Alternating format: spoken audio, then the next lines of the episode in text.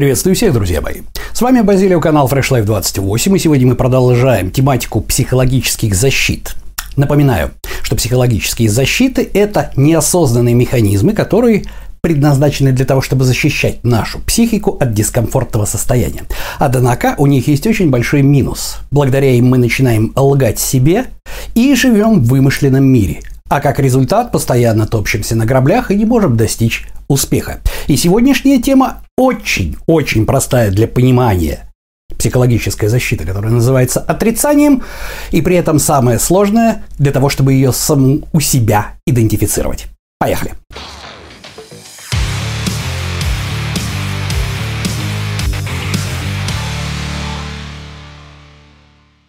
Так, друзья мои, психологическая защита отрицания, как следует из названия, это отрицание событий или информации, которая наносит психическую боль, да, эмоциональную боль.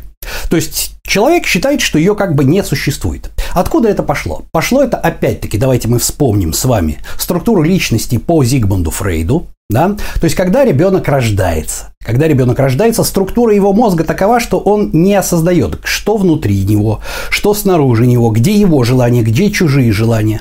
Так, например, исчезновение предмета, ребенок из-за того, что он пока еще не понимает трехмерность пространства, да, исчезновение предмета из поля зрения, оно для ребенка означает полностью исчезновение его из жизни. Да? Именно поэтому с детьми, с маленькими все любят так играть. А где наш малыш? Да? А вот он. Да? Для ребенка это действительно, то есть вот он закрылся, он в домике, или взрослый закрыл лицо, он исчез, его нет, его не существует. Это приходит уже потом, с пониманием того, что такое пространство и так далее, и так далее. Это именно особенности структуры работы мозга, функционала мозга, да, пока он развивается. И вот в результате этого мы где-то очень-очень глубоко в нашем оно, да, в нашем оно по теории Зигмунда Фрейда, по э, концепции личности Зигмунда Фрейда, можем считать очень хитрую вещь о том, что если какую-то информацию мы отрицаем, мы ее не видим, мы ее не замечаем, то ее как бы и нет. С одной стороны, это, конечно, очень хорошо, потому что мы сразу становимся такие хорошие, нас ничего эмоционально не расстраивает, нам не больно, а, но с другой стороны, проблема никуда от этого не уходит. И, соответственно, мы начинаем продолжать топтаться на граблях, или мы продолжаем жить в каком-то вымышленном мире. Итак, вот эта самая психологическая защита, отрицание, она очень похожа на вытеснение или репрессию. Это другая психологическая защита, уже второго уровня. Мы будем о ней говорить в пятницу за одной разницей. Давайте посмотрим на картинку. То есть, когда у нас есть и замещение, да, и вот отрицание, мы как бы считаем, что информация, которая у нас вот нам наносит какую-то душевную боль, да, душевный вред, ее не существует, ее нет, все, мы ее не видели. Но когда у нас есть вытеснение, репрессия, да, то есть она хоть раз, хоть как-то где-то в сознании да отложилась, но мы ее вытеснили. А вот когда у нас есть отрицание, у нас в этом месте белое пятно. Мы его вообще не видим. И именно поэтому ее очень и очень сложно у себя диагностировать. Да? Вы вот это вот самое белое пятно, которое никогда не было в вашем сознании. То есть это не вытеснение, о котором мы будем говорить в пятницу следующую. Это именно исчезновение. То есть его просто нет и нет. Вот нет и все. Поэтому у себя его диагностировать очень и очень сложно. Какие могут быть примеры, на самом деле? Ну, самый классический пример – это вот эта реакция, когда человек получает известие о трагическом событии, с, допустим, связанном с его близким родственником. То есть он первое, или, допустим, о его смертельном заболевании. Первое, что он, э, человек, допустим, применяя вот эту самую психологическую защиту, неосознанно, повторяю, все психологические защиты у нас активируются неосознанно. Первое – это нет, не может быть, вы ошиблись, не может быть.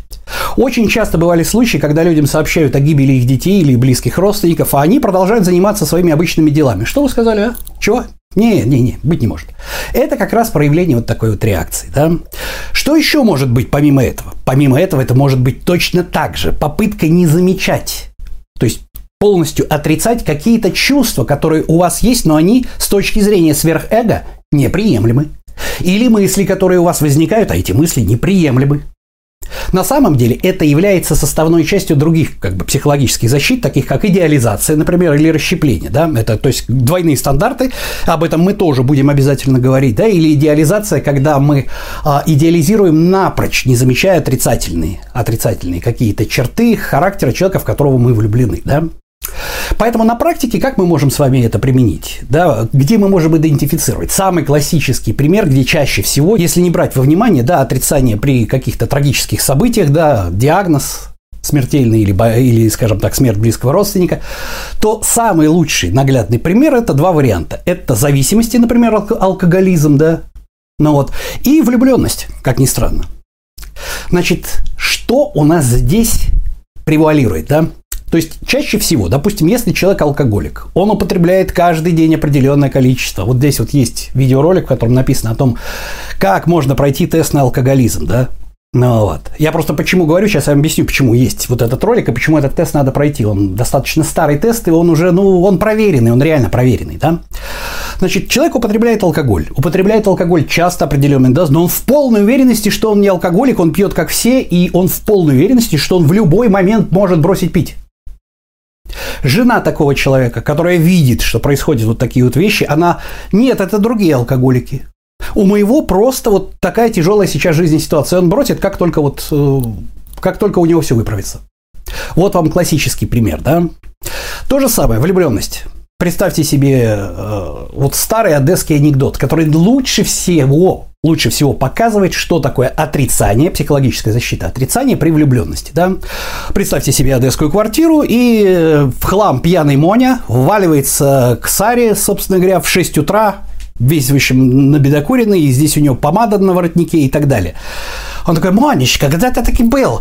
Шесть утра, где ты шлялся? Такая, ай, выпили, наверное, зарплату выдали, да? Выдали зарплату, и вы с друзьями пошли расслабиться. Моня стоит, вот. Ой, Моня, а что это у тебя за помада-то? Откуда у тебя помада здесь?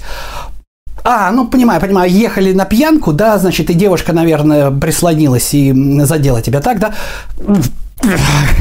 Моня, а почему у тебя женские трусы поверх брюк одеты?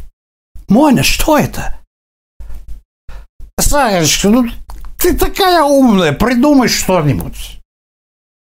Вот это как раз классический пример, когда женщина, предположим, влюблена в Альфонса или в человека, который совершенно ей не отвечает взаимностью.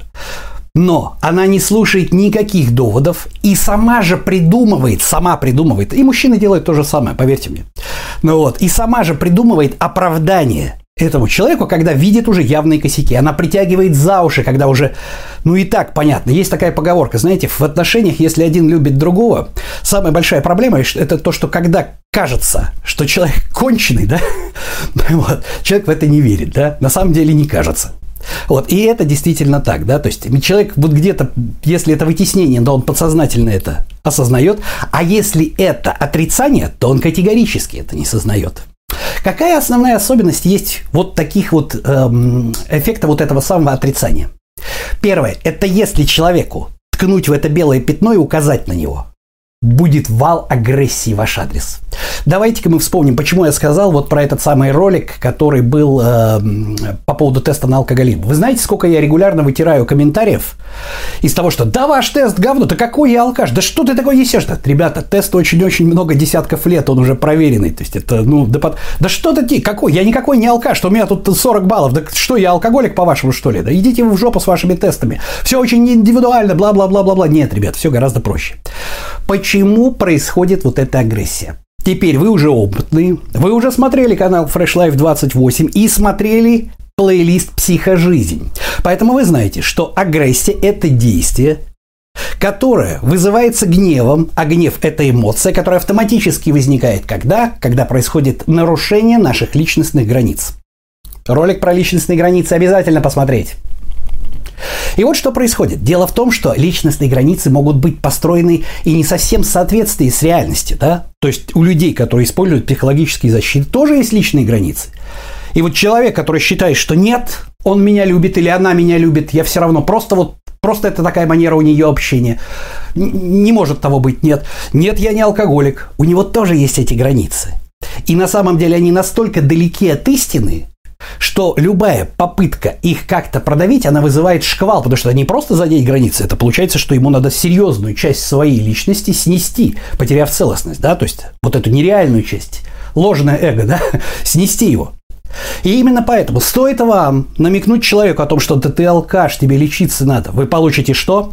Вы получите шквал негатива в свой адрес. Почему? Вы снесли его личностные границы, ткнув в это белое пятно. Понимаете? Пошла, соответственно, гнев. Гнев породил агрессию, агрессию в вашу сторону. Как человека, который претендует на личностные границы. То же самое подруги, которые говорят вот этой самой женщине о том, что да этот мой, да он Альфонс, у него денег нет, да он... Нет, я его люблю и все. И все, понимаете? То есть она пересрется с подругами, она пересрется с мамой, со всеми, но нет, она его любит и все отрицая. Всяческие реальные доводы к тому, что вообще видно невооруженным взглядом. Потом, когда это все пройдет, да, то есть она сможет это увидеть и хлопнет себя пол и скажет, господи, какая дура я была. Но это будет потом. Итак, вот такая вот психологическая у нас защита, которая называется отрицание. На самом деле именно из-за того, что это белое пятно, которое в отличие от Э, в отличие от вытеснения да, или репрессий, никогда в жизни в сознании не промелькалось, да, а наносит она очень болезненные болезненные, скажем так, ощущения, если в него ткнуть, его у самого себя диагностировать очень и очень и очень сложно. Понимаете? Что здесь для этого нужно делать? Итак, во-первых, Постарайтесь найти психотерапевта. Это самый оптимальный возраст. Почему? Потому что это болезненное место, куда потыкать так вот. И вам нужна опора. Человек, который даст вам в руку, и вы вдвоем, скажем так, сможете это сделать. Я серьезно говорю. А во-вторых, во-вторых, он просто увидит это ваше белое пятно, которое не видите вы, как профессионал, да? Это два. Если у вас нет возможности работать с психотерапевтом, но очень хочется заняться этим самостоятельно, то, о чем я говорил в самом начале, 7 лет назад, практически почти уже на канале Fresh Life 28. Налуч... Начинайте получать информацию о вот этой самой ситуации, вокруг которой у вас есть хотя бы малейшие сомнения, что что-то не так, или кто-то что-то намекает, да? Получайте эту информацию, скажем так, э, отключившись от когнитивного искажения селективности восприятия. То есть рассматривайте и за, и против, а не только за вашу позицию, да? Об этом было как раз в плейлисте «Когнитивное искажение». Да, вот здесь вот, пожалуйста, посмотрите. Что это дает? Представьте себе пазл. Пазл картины вашего мира, в котором вот это самое отрицание – это белое пятно. Вы его не видите. Предположим, на картине, на которой изображено человеческое лицо, вот это белое пятно находится в том месте, где у человека глаза. Но вам очень надо узнать, какого цвета у человека глаза. Так вот, когда вы начинаете наугад примерно получать вот эту информацию из этой области, вы постепенно открываете пазлы, которые вокруг. И рано или поздно вы вдруг увидите это. Будет больно. Но если у вас есть практика, практика честности перед собой, ради чего я и завел канал Fresh Life 28, плейлист «Психожизнь». Если у вас будет практика честности перед собой, вы будете знать, что эта боль, она временная, и она потом принесет облегчение, потому что вы окунетесь в реальность. Какая бы она неприятная ни была, но лучше с ней смириться, и вы сможете действовать в а, рамках реальности, а не виртуального пространства, которое к реальности не имеет никакого отношения. Там, где грабли есть, и вы их видите. Там, где путь есть, и вы его знаете. А не там, где граблей нет, а вы на них наступаете и регулярно. Полбу, полбу и полбу. Там, где путь вам окажется вот в виртуальном пространстве здесь, а он ведет по кругу, по кругу, по кругу. Вот такие вот дела. Что ж, друзья мои, на сегодня это все. Это была самая простая психологическая защита, отрицание. В следующую пятницу мы тогда уж раз зашел разговор. Мы с вами поговорим о репрессии или вытеснении. Ну вот. А сегодня это все. С вами был Базилио, канал Fresh Life 28. Канал о том, как начать и не бросить новую жизнь в понедельник. И помните, быть, а не казаться.